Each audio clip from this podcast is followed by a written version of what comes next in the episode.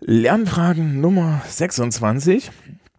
Ähm, ich habe ja irgendwie angekündigt, es gäbe das medienpädagogische Jahr. Das stimmt, das kommt auch dann wieder äh, nächsten Monat.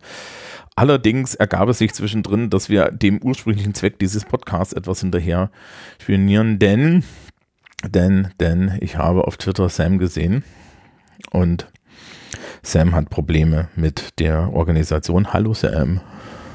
Hallo. Hallo. Ja, wir haben uns irgendwie so jetzt kurz geschlossen, um zu gucken, ob, ob ich dir nicht Praxistipps geben kann, so fürs Leben. Erzähl doch erstmal kurz, was du so machst und damit wir, damit wir so grob wissen, wo wir sind und das Publikum so grob weiß, wo es ist.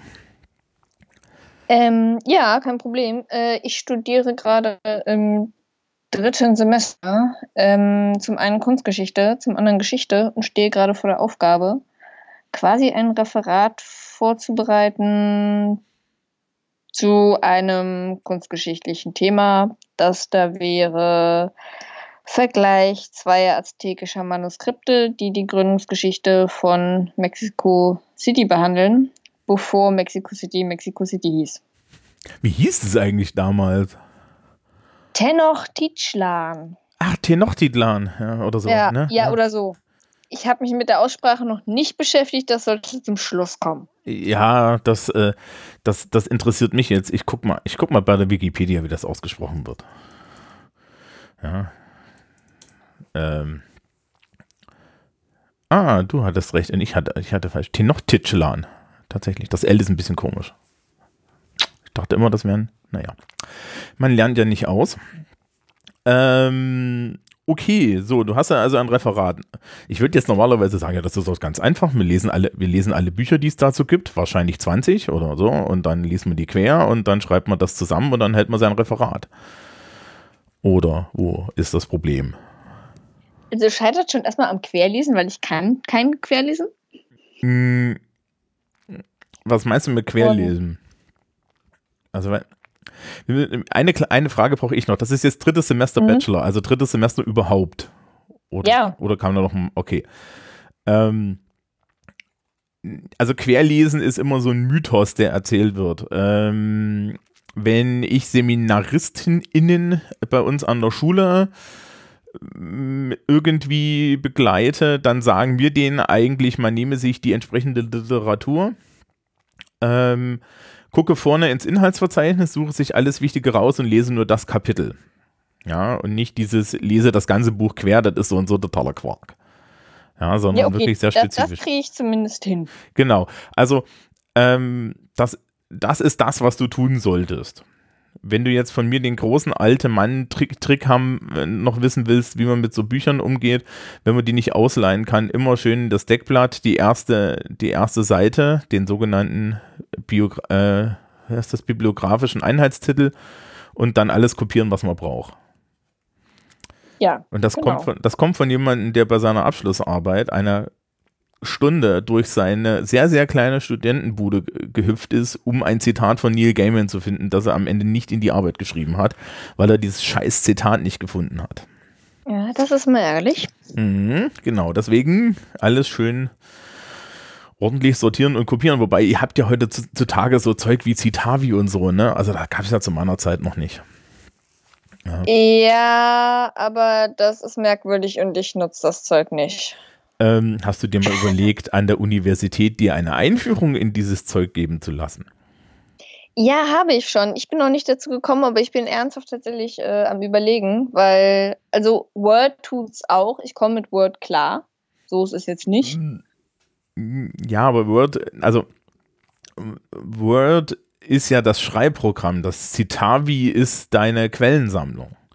Ja, wenn dein Problem schon ist, irgendwie so, ein, so, ein, so einen Überblick über deine, deine Quellen zu haben, dann wäre es doch gut, eine strukturierte Quellensammlung zu haben und nicht einen Stapel Zettel. Die machen einen auch nervös, wenn die überall rumfliegen. Vertrau ja, ich wollte gerade sagen, also, ja, Stapelzettel, ja. Ja, das Problem ist, also, ich meine, man kann immer einen digitalen oder einen analogen Lifestyle haben. Ja, ich bin da komplett agnostisch. Ähm, das Problem ist bei dem analogen Lifestyle halt, der führt auch noch zu Clutter für viele Leute. Und das ist der Grund, warum viele Leute heutzutage einen digitalen Lifestyle haben. Also möglichst viele ihrer Bücher in irgendwelchen E-Readern, möglichst viele ihrer Sachen in irgendwelchen PDFs, in irgendwelchen Ordnern auf ihrem Rechner, weil dann habe ich einen zentralen Ort. Das ist derselbe Grund, warum ich all meinen To-Do-Scheiß und so alles in Apps habe. Ja, ich kann mit Hausaufgabenheften konnte ich schon mit zehn nicht arbeiten. Ja, also das ist also so die Frage. Und Citavi würde dir das halt abnehmen, weil dann hast du halt alle deine Quellen an einer Stelle und du kannst sie auch in Word einfügen. Und so, also das, das gehört da schon so, so als Gedanke mit dazu, dass, dass, dass du dir das vielleicht drauf schaffst. Also das hilft auch. Ähm, jetzt, jetzt die reine Interessenfrage. Benutzt du bei Word ein automatisiertes Inhaltsverzeichnis? Äh, ja. Ja. Müsste eigentlich. Oder zumindest kriege ich es in, also, oder zumindest kriege ich es in drei Klicken äh, gebaut. Da, siehst du, okay. Das ist sehr beruhigend, weil den Kurs erzähle ich jedes Jahr bei uns an der Schule. Und dann hast du so 20, 30 Menschen im Alter von 17, 18 Jahren vor dir sitzen, die alle, was, sowas gibt's? Bisher habe ich immer Listen getippt.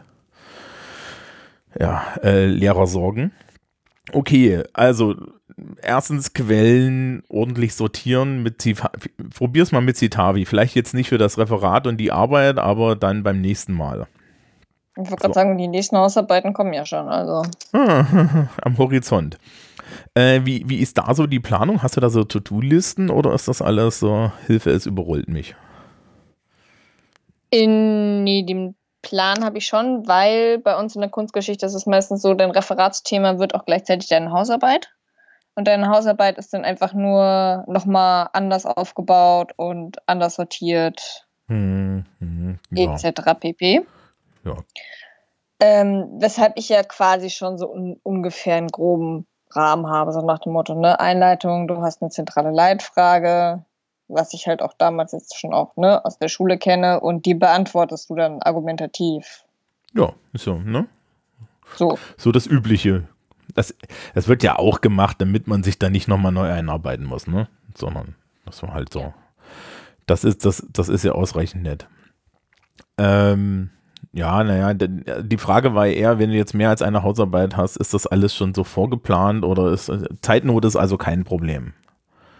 Oder? Ähm, oder? Nee, weil ich mir tatsächlich halt auch mit, also ich weiß ja mittlerweile, dass ich relativ viele Probleme habe, das immer ordentlich zu sortieren, so. Mhm. Äh, und äh, deshalb vermute ich auch für eine einzelne Hausarbeit länger brauche, weshalb ich absichtlich schon weniger Hausarbeiten habe in den Semesterferien. Regelstudienzeit wird dann natürlich auch nicht eingehalten. Hm. Das kannst du jetzt noch nicht sagen. Es gibt ja Hoffnung. Ähm. Man könnte es natürlich mit Mitigation probieren. Also ist das Problem eher so, also die durchschnittliche Hausarbeit kostet dich relativ gesehen zu viel Zeit. Wenn ich das jetzt so ein bisschen so verstanden habe. Ja, entweder das oder es ist halt wie in den letzten Semesterferien, dass ich dann absolut Panik bekomme, nichts anderes mehr tue und dann, ich glaube, zwei Hausarbeiten und ein Essay innerhalb von sechs Wochen durchkloppe. Ja, aber das ist jetzt aus, aus Self-Care und sonst was für Gründen alles richtig schlimm schlecht. Das habe ich dann auch gemerkt. Ähm, äh, benutzt du sowas wie, wie To-Do-Listen auf irgendeine Art? Ja. Ja, okay. Was, was, was nimmst du da so? Zettel. Papier, ja. Und also im besten Falle noch mein Notizbuch. Mhm, mhm. Da würde ich dir vielleicht was Digitales vorschlagen. Das kannst du dir aussuchen, was das ist. Da draußen gibt es unheimlich viel, was man da benutzen kann. Es gibt auch tausend verschiedene Apps. Ähm, ich würde da jetzt nicht irgendwie eine spezifische vorschlagen. Du darfst dich da äh, gerne mal umgucken. Die haben den großen Vorteil gegenüber dem Papier, ähm, dass man da Deadlines eingeben kann. Das heißt also, dass, die, dass du halt siehst, okay, was ist jetzt wichtig, weil sich das sortiert und solche Sachen das benutze ich sehr häufig. Ja, dass ich halt also sehe, okay, das ist jetzt lange Bank, kurze Bank und so weiter. Weil das nimmt einem natürlich so ein bisschen diesen Druck hinten weg. Wenn ich einfach nur weiß, ich muss jetzt bis da und da alle Arbeiten haben, dann hilft mir das immer noch nicht, meine Arbeit zu organisieren, sondern ich weiß halt nur, ich habe bis dahin einen Berg, aber ich weiß nicht, ne, wie ich meinen Berg aufteile. Wenn du mit einer To-Do-Liste arbeiten kannst, die, die getimed ist, dann kannst du dir, dir das eher eintragen. Die andere Variante ist ganz klassisch einen Kalender zu nehmen. Das sagen wir zum Beispiel so im Seminar, sagen wir das unseren Schülerinnen und Schülern. Ähm, da sagen wir dann immer hier, Kinder, nehmt doch mal äh, einen Plan vor und tragt euch jeden Tag einen Pensum ein oder so. Das ist die andere Variante. Ja, dass du halt irgendwie so eine Struktur da drin hast, wie viel mache ich denn täglich?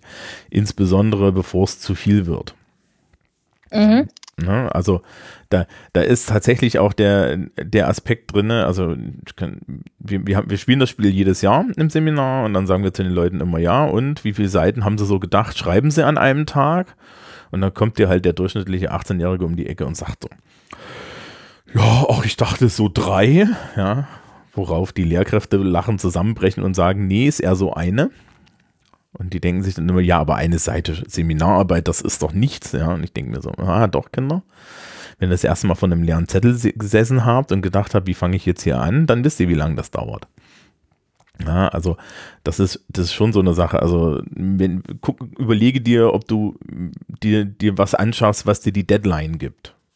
Ja, das, und vor allen Dingen, wenn du jetzt mehrere Arbeiten hast, von vornherein, wenn, wenn du die bekommst, schon ausplanen, wann willst du mit welcher fertig sein? Und ich glaube, die spezifische Frage hier ist, wann mit welcher und nicht nur, wann muss ich denn alles haben. Ja, also hinten steht die große Deadline der Abgabe an der Uni, aber das ist ja für dich irrelevant als Person.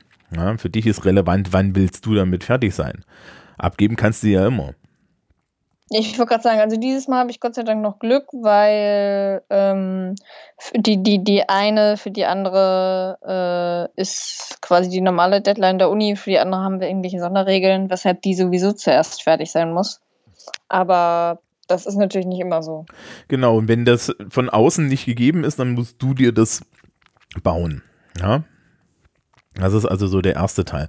Okay, wenn du jetzt hier so ein Referat hast, gibt es da spezifische Probleme? Also ich habe schon irgendwie was gehört von wegen hier so, ich, ich kann mich nicht entscheiden, was wichtig ist. Das habe ich irgendwie schon gehört. Ist das so? Ja, ja, also auch wenn ich eine Leitfrage habe und mir mittlerweile vornehme, okay, du nimmst halt quasi einfach alles nur rein, was auf diese Leitfragenbeantwortung irgendwie zusteuert. Mhm. Dann gerate ich vermutlich, also ich, ich habe das Gefühl, dass ich immer noch so sehr weit ab vom Schuss teilweise lande. Also ich glaube, es ist mittlerweile ein bisschen besser geworden, also besser als letztes Semester. Aber trotzdem habe ich keine Ahnung, so nach dem Motto, okay, ich kann nicht einschätzen, ob das jetzt themenrelevant ist oder nicht. Okay, los komm. Wir machen das mal gemeinsam. Ich bin jetzt also der, der fiese Dozent, der das immer alles zusammenkürzt. Ähm, ich habe natürlich von, von aztekischen oder das waren aztekische Manuskripte, gell? Mhm. Habe ich natürlich überhaupt keine Ahnung, aber das hat mich ja noch nie aufgehalten. Ähm, also, was ist denn deine Leitfrage zu dem Thema jetzt?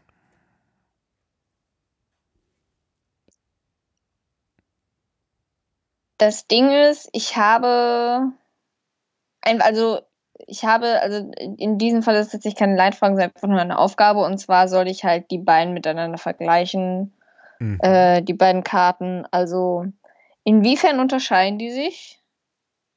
Und vor allen Dingen, inwiefern wurden die beiden Karten stilistisch von den Spaniern beeinflusst? Okay. Weil natürlich im Laufe der Eroberung von Mexiko oder zumindest des Raumes von Mexiko äh, ne, die Spanier da äh, ja ihre, ihre westlichen Religionen und so weiter verankert haben und sich dadurch das Ganze verändert hat. Mhm. Okay. So wie. Hast du schon Kriterien? Weil das wäre jetzt meine nächste Frage. Wenn ich so eine Aufgabe kriege, überlege ich mir zuerst, welche, nach welchen Kriterien gehe ich vor? Ähm, inwiefern meinst du Kriterien? Naja, du sollst das vergleichen. Ja, sie haben dir auch irgendwie yeah. aufgegeben, es geht darum, inwiefern, äh, inwiefern ist das von den Spaniern beeinflusst. So, wenn ich jetzt so einen Vergleich mache, ich habe ja eine limitierte Zeit im Referat und ich habe eine limitierte Menge an, äh, an Papier, das ich produzieren möchte, dann hinten raus. Also würde ich mir hm, Standard, Seminararbeit, pro Seminar sind auch, für euch sind das, wie viele Seiten müsst ihr schreiben? Oh Gott, äh. Ich will die Minimalzahl, nicht die Maximalzahl. Warte, also das kann ich nicht mehr. 12, 15 oder so normalerweise. Ja, 12 bis 15 müsste das eigentlich sein. Okay, 12 bis 15 ist vergleichbar mit dem, was ich von meiner Schülerschaft verlange ähm, dann würde ich maximal drei Kriterien mir raussuchen. Ja, wenn das jetzt Kunstgeschichte ist, ist es Kunstgeschichte? Das ist Kunstgeschichte, oder? Ja, es ist Kunst, das okay. ist tatsächlich Kunstgeschichte. Okay. Ja, weil wenn es Geschichte wäre, würde ich halt mir andere Kriterien raussuchen, ne? Ja, weil definitiv. Also ich sag mal so, ich habe es unbewusst tatsächlich gemacht. Ähm, es wäre halt quasi die Erzählstruktur, also wie das bildlich halt aufgebaut ist, weil die hatten natürlich keine Buchstaben, sondern das haben die ne, alles mit ja, ich glaub... Glyphen, Zeichen und Symbolen gemalt. So, also inwiefern das aufgebaut ist und natürlich dann natürlich die Zeichen und Symbole an sich. Mhm. Weil die hatten auch nochmal regionale Unterschiede. Das sind halt jetzt meine zwei zentralen Vergleichspunkte. Also ich habe da, das, das hat was mit diesen Screenfold-Books zu tun, was du mal auf, auf Twitter gefragt hast, gell? Genau. Genau, okay, und da habe ich schon mal nachgeguckt, jetzt weiß ich auch, was das so ungefähr ist. Das sind also, das sind also so gefaltete, ja, Bücher, ne, so, so Ziehharmonika-artig, mit, mit, mit Zeichnungen und so, ist schon ziemlich geiler Scheiß. Ähm, es ist, also es gibt einen Grund, warum ich Kunstgeschichte studiere und das Thema genommen habe. Ja, ich kann das durchaus ähm, verstehen. Ähm, okay, also, äh, also hast du einmal natürlich, müsste man gucken, irgendwie wäre, wäre, wären so ästhetische Kategorien wichtig, auf der anderen Seite wären kulturelle Kategorien in dem Fall wichtig, ne? Weil die Frage ist ja auch, wie sehr haben da spanische Einflüsse eine Rolle gespielt? Genau. Ja. So, das wären doch deine Kriterien. Jetzt würde ich mir im Zweifel noch für, gerade für die ästhetischen Kategorien, würde ich mir noch ähm, irgendwie zwei, drei Unterkategorien suchen. Sowas wie, weiß ich nicht, äh, Bildlichkeit versus ähm, Detail. Ja, wenn, wenn, wenn Schrift vorkommt, Schriftlichkeit, so, so Zeug. Mhm. Und dann eine Gliederung machen, in der ich das alles schon hineinhämmer. Weil dann, okay. dann, und ähm, so, so, so Vorgliederungen sind nicht dafür da, dass du dies am Ende damit abgibst. Das interessiert ja keine alte Sau, ob das am Ende so aussieht, sondern das ist dafür da, ähm, dass, dass du nicht von deinem Weg abkommst. Und so, so wie du mir das geschildert hast, würde ich dir ja tatsächlich empfehlen, dass du dir mal neben jedes Kapitel eine maximale Seitenzahl daneben schreibst. Ja, dass du so sagst, so hier, so zum Thema, zu dem, zu dem Themenkomplex möchte ich maximal fünf Seiten schreiben. Weil das verhindert Schlimmeres. Mhm. mhm. Das klingt nämlich schon sehr gut. Ja, naja, ähm, wenn dein Problem ist, ich komme vom Hundertste ins Tausendste, ja, dann von vornherein eine Struktur machen, die, Bereiche einzeln abarbeiten und dir im Zweifel auch ein hartes Ende setzen. Ja, weil wegkürzen hinten raus kostet dich oder dann auch andere Leute, die das im Zweifel machen müssen, äh, Zeit, Löffel, sonst was. Ne? Und mhm. das können wir uns halt alle sparen. Und vor allen Dingen, ich kenne das auch von Menschen, die viel kürzen ähm, das blutet einem dann immer so ein bisschen in der Seele, weil man hat sich halt so viel Arbeit gemacht und es ist doch mein Baby und so weiter und so fort. Ja, wenn du versuchst, dein Baby von vornherein so rund wie möglich hinzukriegen, dann hast du im Nachhinein auch nicht so viele Schmerzen. Ja, weil man hat ja schon immer so ein bisschen diesen Film, dass, ja, jetzt habe ich das alles rausgestrichen, jetzt ist meine Arbeit nicht mehr so gut. Ja, was übrigens nicht stimmt, die Person, die es korrigiert, weiß ja nicht, was du alles rausgestrichen hast. Der ist das vollkommen egal. Ja, die weiß nur, was, was sie in die Hand bekommt. Das heißt, den ganzen Overhead, den du da reinsteckst, steckst du für null rein. Ja, und am Ende kriegst du trotzdem eine gute Note oder eine ausreichende Note, scheißegal, was du gemacht hast. Und deswegen, die, diese, diese, diese Menge an Löffel kann man sich halt sparen, wenn man gleich irgendwie sagt, okay, ich möchte so und so viele Seiten, so und so. Das heißt also, mach dir die Gliederung, such dir deine Kategorien aus und halt dich dran. Mhm. Ja. Also so und so das Wichtige, äh, sich dran halten, ist, äh, ist, ist so der zentrale Punkt, da hilft aber nichts, weil auf der Schulter sitzt halt immer der Imp des Perversen und sagt, ja, komm hier, noch eine Seite, das ist so spannend. Ja. Und im Zweifel der Dozent oder die Dozentin kennt das alles schon. Das sage ich mal zu meiner Schülerschaft. Also es gibt nichts, was man in so eine Seminararbeit schreiben kann, dass eine, einen Dozierenden oder eine Lehrkraft wirklich überrascht. Die geben euch ja nicht diese Aufgaben auf, weil da jetzt unbedingt, weil sie unbedingt neueste Forschung von euch haben möchten. Ja, schon gar nicht irgendwie im dritten Semester im Bachelor, sondern es ist eher so, dass du da erstmal so reinkommst. Ja, das heißt also, im Zweifel findest du da nichts, was die Person nicht weiß und äh, die ist auch nicht überrascht, wenn du da was herausfindest. Das ist halt nicht das Ziel, das ist auch nicht so schlimm. Okay.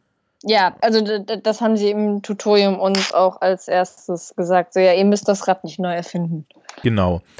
Und für dich ist dann wichtig, du musst dich dabei nicht fertig machen.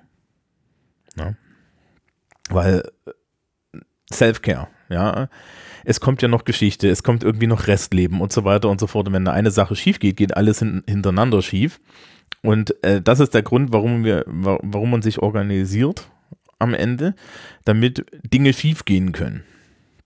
Ja, wenn du, wenn, wenn du immer so auf, auf dem Zahnfleisch und, und immer so an, an, an der Grenze des Möglichen agierst, hast du halt hinten keine Freiräume mehr für Dinge gehen schief. Ja, ich wollte gerade sagen, also ich hatte halt immer das Glück, dass es immer noch einen guten Ausgang genommen hat, aber der, also die Kraft, die ich dafür aufgewendet habe, war halt einfach unfassbar enorm. Ja, und so meine, meine Idee wäre jetzt zu sagen, einfach im Vornherein dich einschränken, weil dann gibst du die Kraft gar nicht erst aus. Ne? Dann kannst du die für was anderes ausgeben. Für die nächste Arbeit oder sonst was. Ne? Weil das ist, glaube ich, dann so der wichtige, das ist, das ist, glaube ich, so der wichtige Punkt, dass man halt so ein bisschen, so ein bisschen wegkommt von, von, ich muss das möglichst gut machen, weil möglichst gut entscheiden eh andere Leute. Und ich weiß nicht, ist das, ist das so eine Selbstanspruchssache, die da, die da? Das ist tatsächlich eine Selbstanspruchssache und das hat mit der ersten Klasse angefangen. Und jetzt mal hier so unter uns, hört ja keiner zu. Ähm, ist dir irgendwann, ist dir, ist dir irgendwann mal aufgefallen, dass dem Rest der Welt dein Selbstanspruch vollkommen egal ist und du trotzdem gut sein kannst? Ja und nein. Stichwort, also in Anbetracht dessen, dass da keiner zuhört. Ich fange bald meine dritte Therapie an. Naja, es ist ja alles ein Prozess. Es ist ja alles ein Prozess. Ja, aber äh, äh, der Prozess dauert halt. Also ich habe den Neoliberalismus äh, ne, quasi inhaliert. Ja, das ist aber, das, das ist, okay, das geht mir nicht so, das, dafür komme ich zu sehr aus der DDR.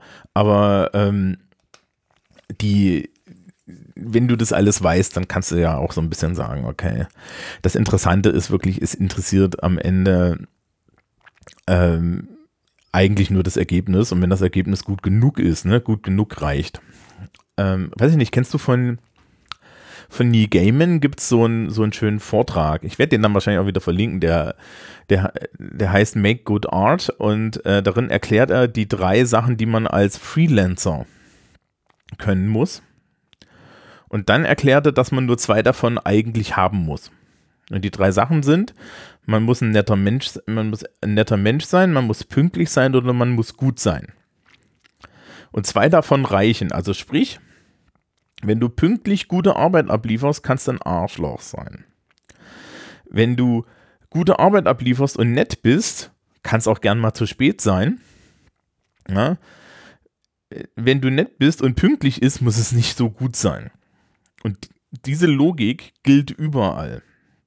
Die, ja, ähm, so, so, also jetzt aus meiner ein bisschen fortgeschrittenen Arbeitserfahrung kann ich dir sagen, in Wirklichkeit reichen 80 Prozent in 99 Prozent der Fälle, ja. Es geht so selten was schief. Also ich habe für mich zum Beispiel als Lehrer jetzt die Regel, ähm, ja, mindestens einmal pro Schuljahr gibt es irgendeine Angabe, die ich schreibe, da sind die Punkte im Eimer, ja.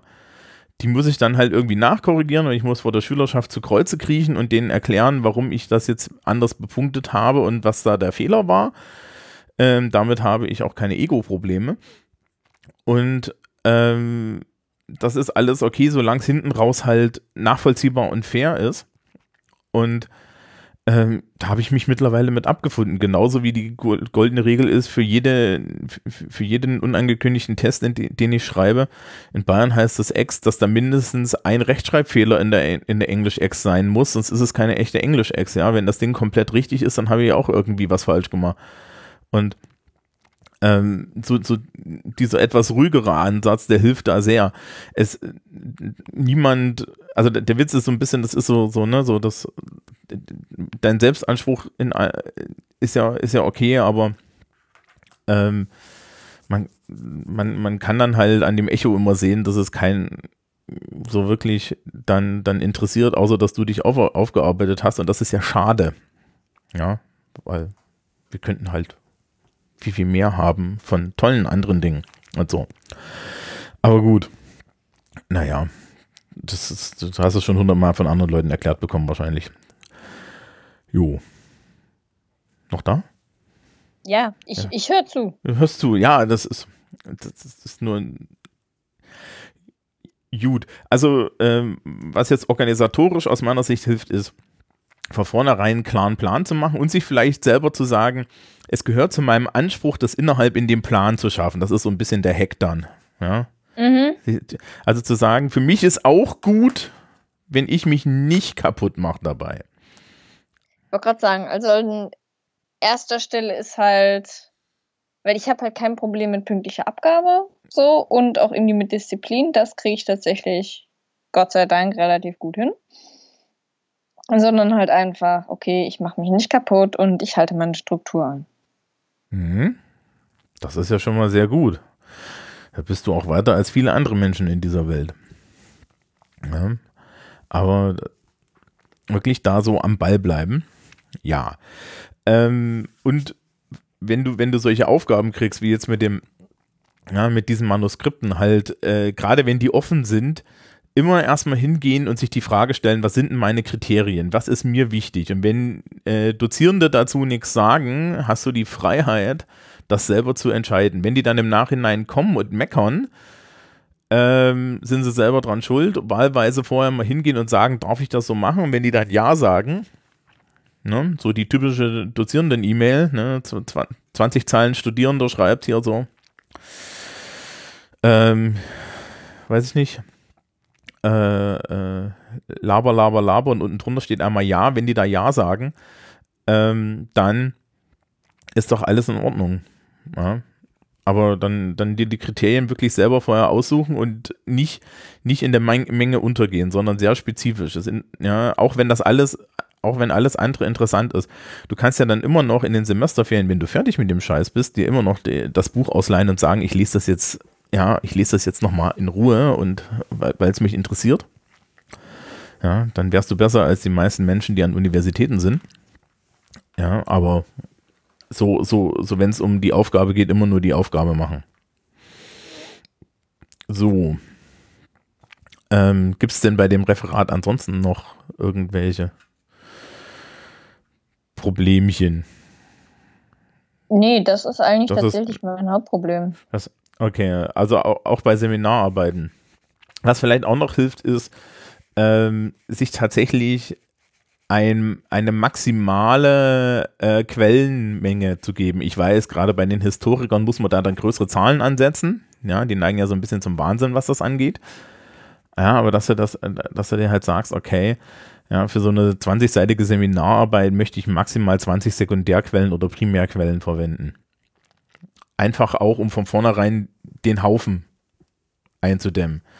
Ne, weil je mehr man halt dann anschleppt, desto mehr möchte man verarbeiten und man hat da Zeit investiert und dann gibt es ja noch diesen, diesen Zwang dazu, dass man, weil man Zeit investiert hat, die dann, äh, die dann rechtfertigen muss in der Arbeit.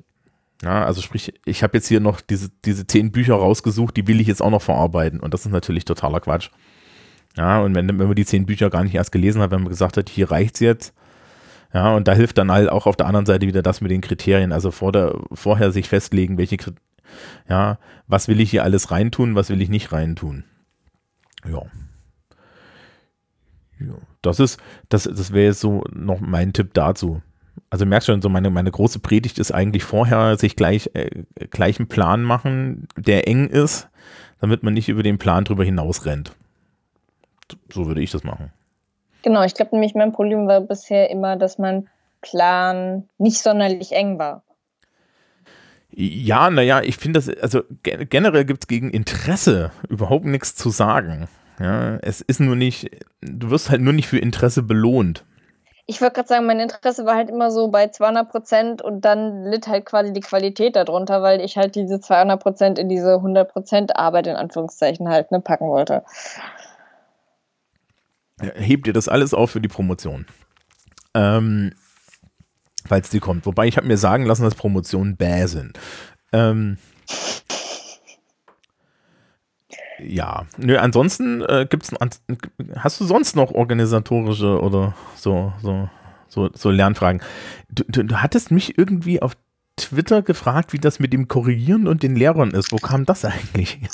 Genau, weil mein Problem ist halt, okay, äh, ich habe jetzt halt auch ein Leserechtschreibproblem, mhm. aber wie schaffen es Lehrer unfassbar viel zu korrigieren in relativ kurzer Zeit? Weil ich, äh, also meine Struktur ist halt meistens, ich schreibe halt so ein Referat so ganz grob runter und dann habe ich mehrere Korrekturdurchgänge, in denen ich das halt immer verfeinere und ich sag mal irgendwie auf Formulierung abstimme etc. Ähm, mhm. Aber ich bin dann halt auch irgendwann durch. Also ich kann mich maximal eine anderthalb Stunden konzentrieren, aber danach bin ich halt auch für den Rest des Tages im Eimer. Mhm, okay. Ähm, ich wollte gerade sagen, anderthalb Stunden ist gut. An guten Tagen. Sehr, ja. sehr. Also, das erste ist, ich, wir müssen vielleicht noch mal über die Referatsstrategie sprechen. ich glaube, die ist nicht gut. Jetzt, du redest jetzt, du redest jetzt aber mit jemandem, der im Endeffekt gedruckt reden kann und schlicht und ergreifend Referate gebaut hat. In, ich habe halt, ich habe halt einfach, ich habe halt einfach irgendwie mein Handout geschrieben und dann war mir klar, was ich da zu erzählen habe. Ja. Ähm, ich bin, ich halte mich nicht für die Benchmark. Ich weiß, dass es vielen Menschen viel, viel schwerer fällt. Ähm, was die Korrigiererei angeht, natürlich ist es erstmal ein bisschen was anderes, wenn man da zum hundertsten Mal über den eigenen Text drüber geht. Da wird man nämlich sehr schnell arbeitsblind. Mhm. Ähm, sondern wenn du über fremde Sachen drüber gehst, wir haben natürlich hier einfach mal so Vorgaben, ja. Das heißt also, ich habe einfach eine gewisse Menge von Sachen, nach denen ich gucke. Das heißt, ich habe meine Kriterien, ich habe meinen Erwartungshorizont und ähnliches. Und was ich natürlich mache, ist, ich gehe dann auch wieder strukturiert vor. Also sprich, wie Lehrkräfte korrigieren, also so eine Arbeit, das ist auch hier ein offenes Geheimnis, ist Aufgabe für Aufgabe, alle, ja, alle Sachen hintereinander. Das heißt also, ich kann jedes Mal, nachdem ich ähm, einen Abschnitt durch habe, auch einfach eine Pause machen. Ich habe dann hier irgendwie so einen Stapel liegen mit 25 Arbeiten oder so und lese halt 25 mal Aufgabe 1 und hage Aufgabe 1 ab. Na, und da weiß ich halt, wie die abzuhaken ist, weil da liegt ein Erwartungshorizont daneben. Und dann hast du auch eine Vergleichbarkeit. Und danach schwimmt dir tatsächlich auch der Kopf. Also das geht mir ganz genauso. Und da würde ich sagen, mehr Pausen machen. Anderthalb Stunden am Band sind wirklich viel. Wie, ähm, kennst du die Pomodoro-Methode? Ja, äh, wir wurden kurz rüde unterbrochen, deswegen brach das da gerade ab. Ähm, das Internet in Bamberg scheint scheiße zu sein. So. Ähm, ich hatte gerade irgendwie länglich erklärt und ich weiß nicht, wann du mich verlassen hast. Ähm, wie das so mit dem Zeitmanagement ist und dass es da, da, da durchaus Methoden gibt. Und ich wollte dich fragen, kennst du die Pomodoro-Methode? Ähm, Habe ich zumindest nam namentlich noch nicht gehört. Okay. Ähm, das ist für Leute mit, äh, die, die, die die Zeit vergessen. Ja, also ich bin jemand, der merkt automatisch, wenn er müde wird und hört auf, ja, macht dann was anderes und kehrt nach fünf bis zehn Minuten ähm, an seine Arbeit zurück und macht weiter. Und ich merke auch, wann Schluss ist. Ähm, und diese Methode habe ich einmal ausprobiert und dann wollte ich sie an die Wand werfen, weil ich mir von einem Timer nicht sagen la lasse, wann ich fertig bin. Äh, es ist nicht für jeden. Die Idee dahinter ist, man nimmt sich eine Uhr, stell, äh, unterteilt seine Arbeit in sogenannte Pomodoros. Das kommt daher, dass der Typ, der das erfunden hat, einen Tomatenbäcker hatte. Und stellt sich dann, äh, sagt sich, okay, ich möchte jetzt äh, mein Referat korrigieren und das dafür veranschlage ich jetzt mal eine Stunde. Ja. Mhm. Und das sind zwei Pomodori und äh, eine Pomodoro ist eine halbe Stunde und eine halbe Stunde ähm, bedeutet dann dort 25 Minuten arbeiten, 5 Minuten Pause. Und du stellst dir halt den Wecker auf 25 Minuten, machst deinen Kram. Wenn das Ding nach 25 Minuten scheppert, ähm, machst, markierst, du, wo du, markierst du dir, wo du bist, stehst auf, machst irgendwas anderes. Aufstehen, sich bewegen ist eine sehr gute Idee. Ähm, und dann nach fünf Minuten scheppert das Ding wieder. Also kannst du auf fünf Minuten einstellen, wenn du das möchtest. Es gibt da auch Apps zu, säckeweise. Und dann setzt du dich wieder hin und machst wieder 25 Minuten was und dann scheppert das Ding wieder und alle vier Pomodori, also alle zwei Stunden, soll man eine Viertelstunde Pause machen. Das hilft Menschen, die sich vergessen und vor allen Dingen, äh, die, die auch nicht wissen, wann man ihre Konzentration nachlässt, weil es gibt viele Leute, die merken das nicht. Ja, und das führt dann halt dazu, dass man, äh, dass man viel, viel mehr ermüdet und so weiter und vor allen Dingen die, Erfahrung macht, dass man im Nachhinein Zeug hundertmal lesen muss. Ja. Also das, das wäre jetzt so eine, eine klassische Strategie, die ich da auch empfehlen kann, dass du dir halt auch sagst, okay, wenn ich weiß, nach anderthalb Stunden bin ich durch für einen Tag, dann mach nur eine halbe Stunde. Allein schon so aus Selfcare-Gründen. Ja, mhm. Wenn du, wenn du drei Tage lang eine halbe, jeweils eine halbe Stunde dich an das Referat setzt und das durchkorrigierst, kommst du am Ende immer noch an derselben Stelle raus. Also ganz persönlich, ich habe Tage gehabt, wo es mir dann halt auch nicht so gut ging. Und dann saß ich hier, guckte auf den Stapel Arbeiten und habe mir gedacht, so, mh, hm, heute nicht. Ja, und man hat immer Zeit, mindestens einmal zu sagen, heute nicht. Und die, die, die, die solltest du dir dann an der Stelle auch nehmen. Ja.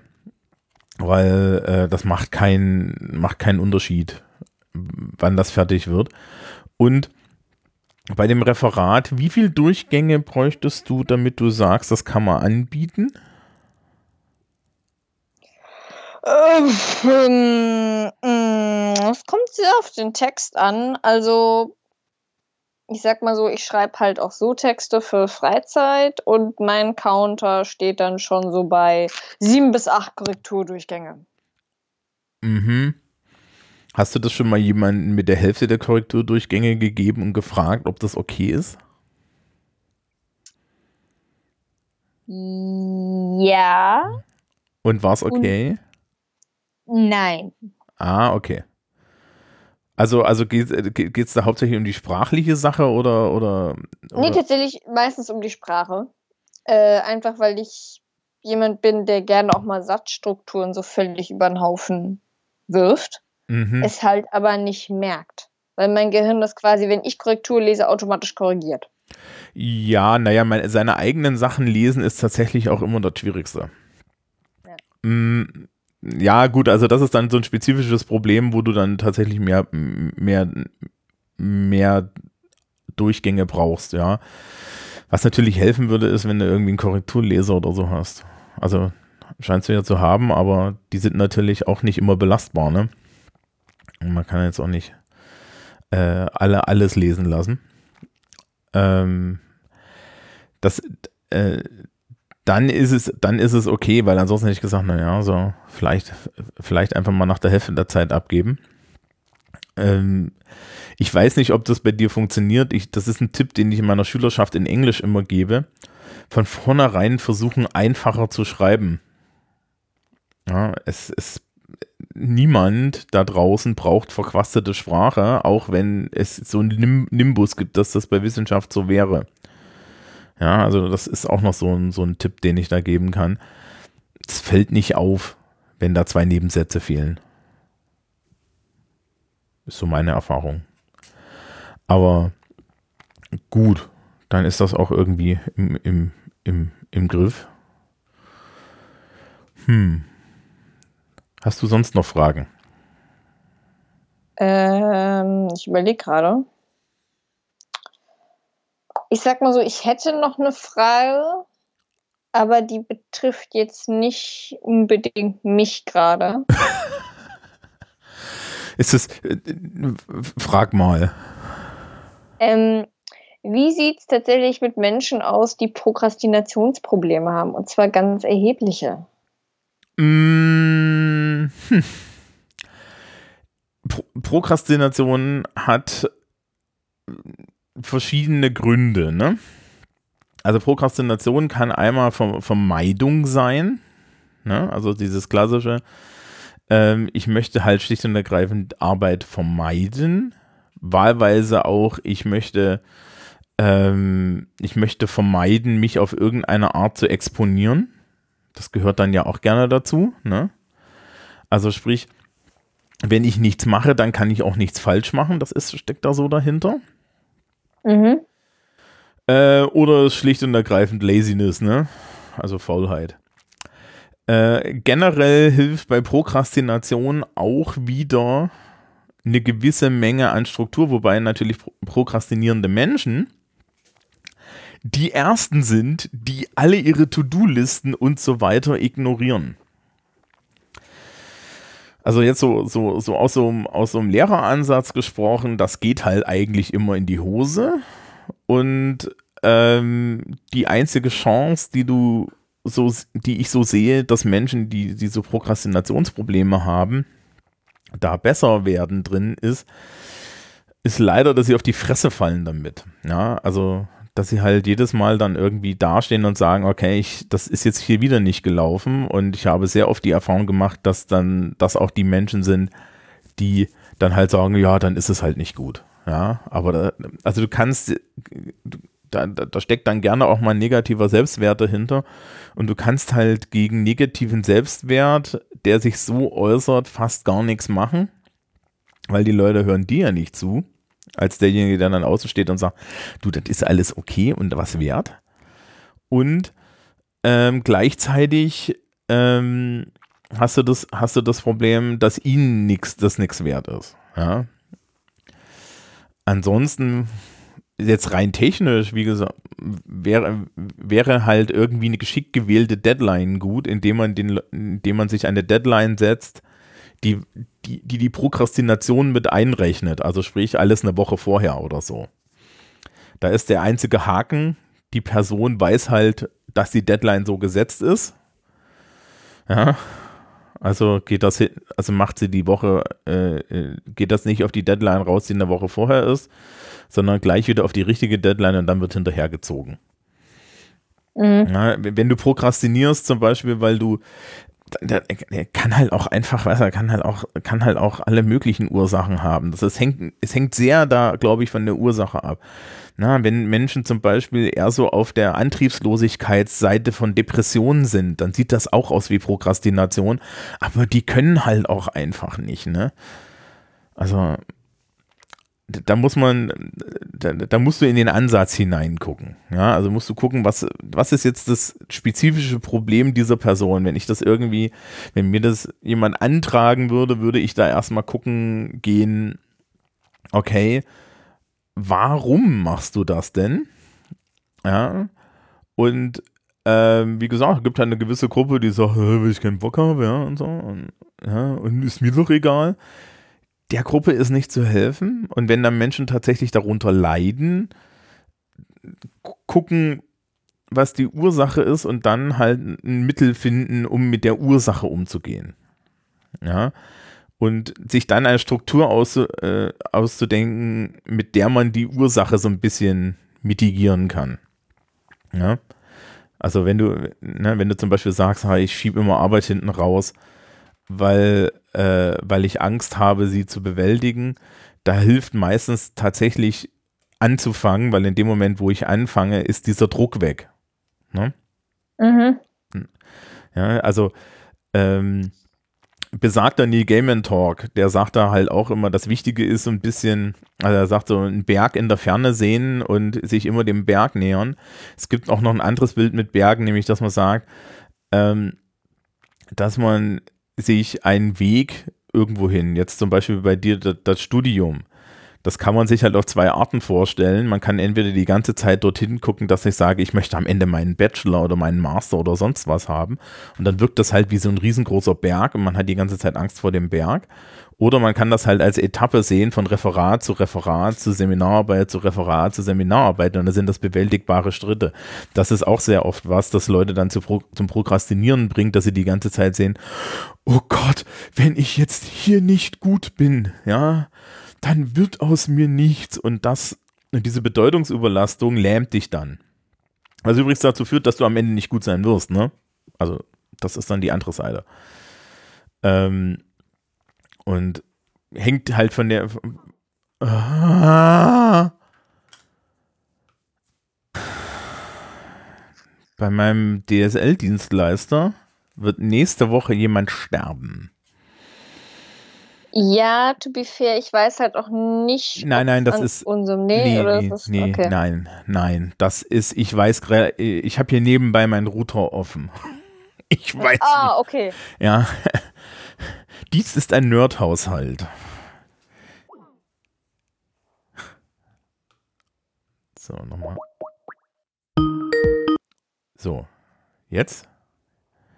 Hallo? Ich hoffe. Ja. Ähm, also nee, hier, ich habe den schon eine Störungsmeldung geschickt, da rufe ich auch am Dienstag an und köpfe jemanden.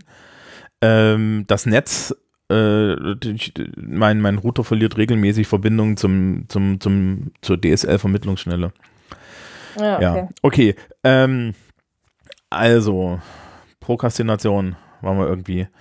Äh, muss halt gucken, was in der Person drin, drin steckt. Ja ähm, was, was deren Problem spezifisch ist. Ja, kann halt sein, dass es der Berg ist, der ihr Angst macht. Es kann halt sein, dass es Faulheit ist. Kann halt sein, dass es Leck mich am Arsch Stimmung ist. Egal, ob die jetzt nun eher schon, schon im Bereich ist, wo man mal sagen könnte, such dir Hilfe oder nicht. Ja, wir haben, also ich habe regelmäßig mit jungen, gerade gerade junge Männer im Alter zwischen zwischen 17, 18, 19, 20 haben gern mal so eine Null-Bock-Attitüde, ja, auch so aus Sozialisationsgründen. Die haben dann halt, ja, die unterschätzen auch so, so Aufgaben und dann, ja, machen wir mal. Also hast du jedes Jahr als Lehrkraft zu sehen, so in den Schul, in der Schule, die ich arbeite. Na, das ist also, da kannst du auch nichts machen. Ja, das kenne ich ja noch aus meiner Schulzeit, okay. Ja, also das ist, äh, hängt halt direkt von der Person ab. Ja, also gut. Dann, wenn du. Ja, wenn, ich wollte gerade sagen, ich bedanke mich ganz herzlich. Ähm, ja, wenn du, wenn, wenn du noch Tipps haben willst, was man da so, so benutzen kann, jetzt als Software oder sonst was, ja, wobei ich dich dann lieber selber suchen lasse, weil jeder muss finden, was für ihn selber richtig ist ja, oder sie, äh, dann ähm, kannst du mich nochmal fragen. Aber ansonsten, und das mit dem Korrekturlesen mh, mm, ist, ist im Zweifel auch eine, also bei mir ist es auch eine Attitude-Frage. Ja. Mich belastet es nicht. Ja, wenn dich, also, also es gibt viele Leute, die belastet das tatsächlich dann irgendwie emotional oder so, die finden das alles nervig. Ich finde das halt nicht nervig. Und wenn es für dich hauptsächlich eine Sache ist, die dich halt kognitiv sehr anstrengt, wirklich in kleine Häppchen teilen und wenig machen. Allein schon so aus Self-Care-Perspektive. Ja. Gut. Dann, ich hoffe, ich, hoffe, ich konnte helfen. Definitiv. Ich habe hier einen wunderbaren Notizzettel neben mir liegen. Oh, ich, ernsthaft, ne? Ich kann das gar nicht. Notizzettel, das kommt Ja, ich- doch nur weg. Ja, aber das ist ja das Schöne. Du kannst es aktiv physisch wegschmeißen und hast dann so, ha, es ist weg. Also so ein Klick auf dem Computer gibt mir halt tatsächlich einfach weniger. Es ist wie, ähm, bei uns hat man tatsächlich mittlerweile die Möglichkeit, sämtliche Bücher zu digitalisieren und halt auch, ne, Texte kannst du dir ja runterladen von diversen Lernplattformen und dann halt auf deinem Computer lesen. Ich muss mir die jedes Mal ausdrucken und anmarkern. Es funktioniert anders nicht. Ja, gut. Ich bin ja bin legendär dafür bekannt, dass ich Textmarker doof finde. Ähm, aber sehr spezifisch, weil ich, äh, der durchschnittliche Schüler, die durchschnittliche Schülerin lernt irgendwann mal, dass man einen Text markieren muss. Ja, um zu beweisen, dass man den Text gelesen hat. Und das hat sich mittlerweile so verselbstständigt, dass Menschen einfach Texte anmalen, ohne sie zu lesen. Das heißt, du kannst im Nachhinein fragen, was steht denn da drin? Kriegst du keine Antwort, aber sie haben es alle bunt angemalt. Das ist jetzt da, da hoffentlich nicht der Fall, aber ähm, ja, nee, ich kann das verstehen. Also es gibt hapti- haptische Leute, ich habe in der Schule auch KollegInnen, die, die, die, die, die benutzen immer Bücher und so. Und bei mir ist es genau das Gegenteil, Zettel kommen weg. Ja.